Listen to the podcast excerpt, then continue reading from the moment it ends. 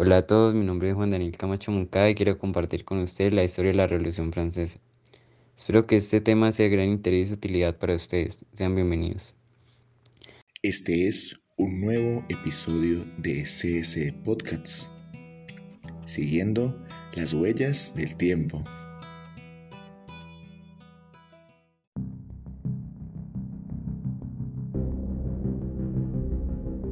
La Revolución Francesa es un hito mundial histórico de la humanidad. Fue un movimiento social y político que pondría fin a la monarquía en Francia y comenzaría con los derechos de los ciudadanos y la Primera República Francesa.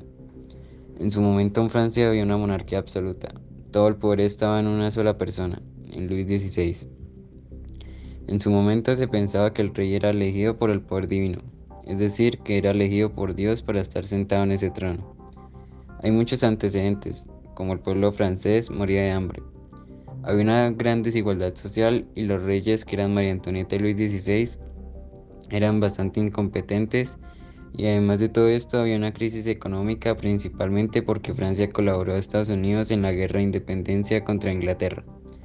Y al hacer esto las arcas del Estado estaban prácticamente vacías.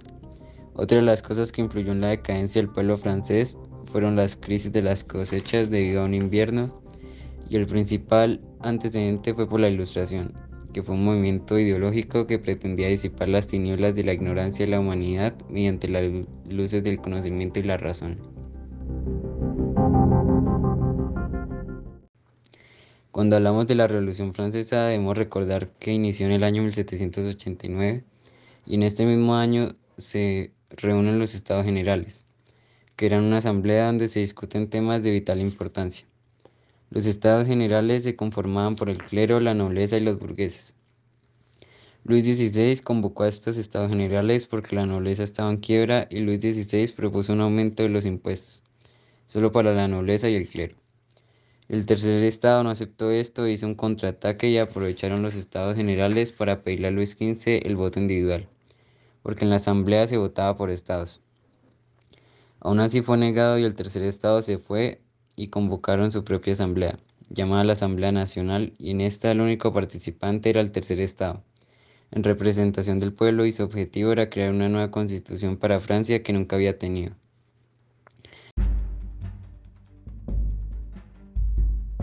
En la Asamblea General se declararon los derechos del hombre y del ciudadano. El 11 de julio de 1789 comienzan las protestas en contra de la monarquía. El 14 de julio de 1789 se inicia la evolución con la toma de la Bastilla. En agosto de 1789 la Asamblea Nacional tumba el feudalismo, los diezmos y los impuestos se le aplicaron a todos. En 1791 la familia real huye y son atrapados. En septiembre de 1791 se declara la primera constitución de Francia y se crea la Asamblea Legislativa que estaba conformada por los jacobinos y los girandinos. Los jacobinos estaban conformados por un tipo llamado Maximilien Robespierre. Se suspende la monarquía en 1792 y se crea la convención.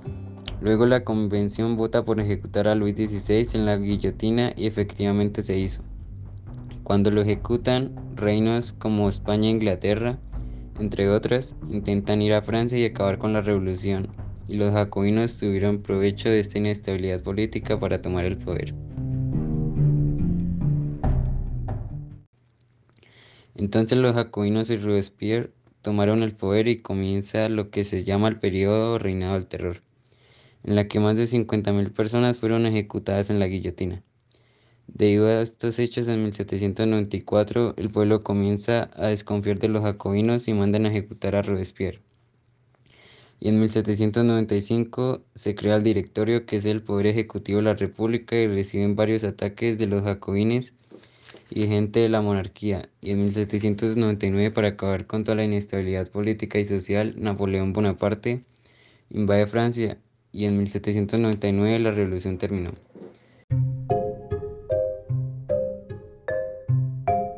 Espero que este episodio haya sido del agrado de todos ustedes. No olviden escuchar todos nuestros episodios en CIES Podcast Pamplona. Muchas gracias.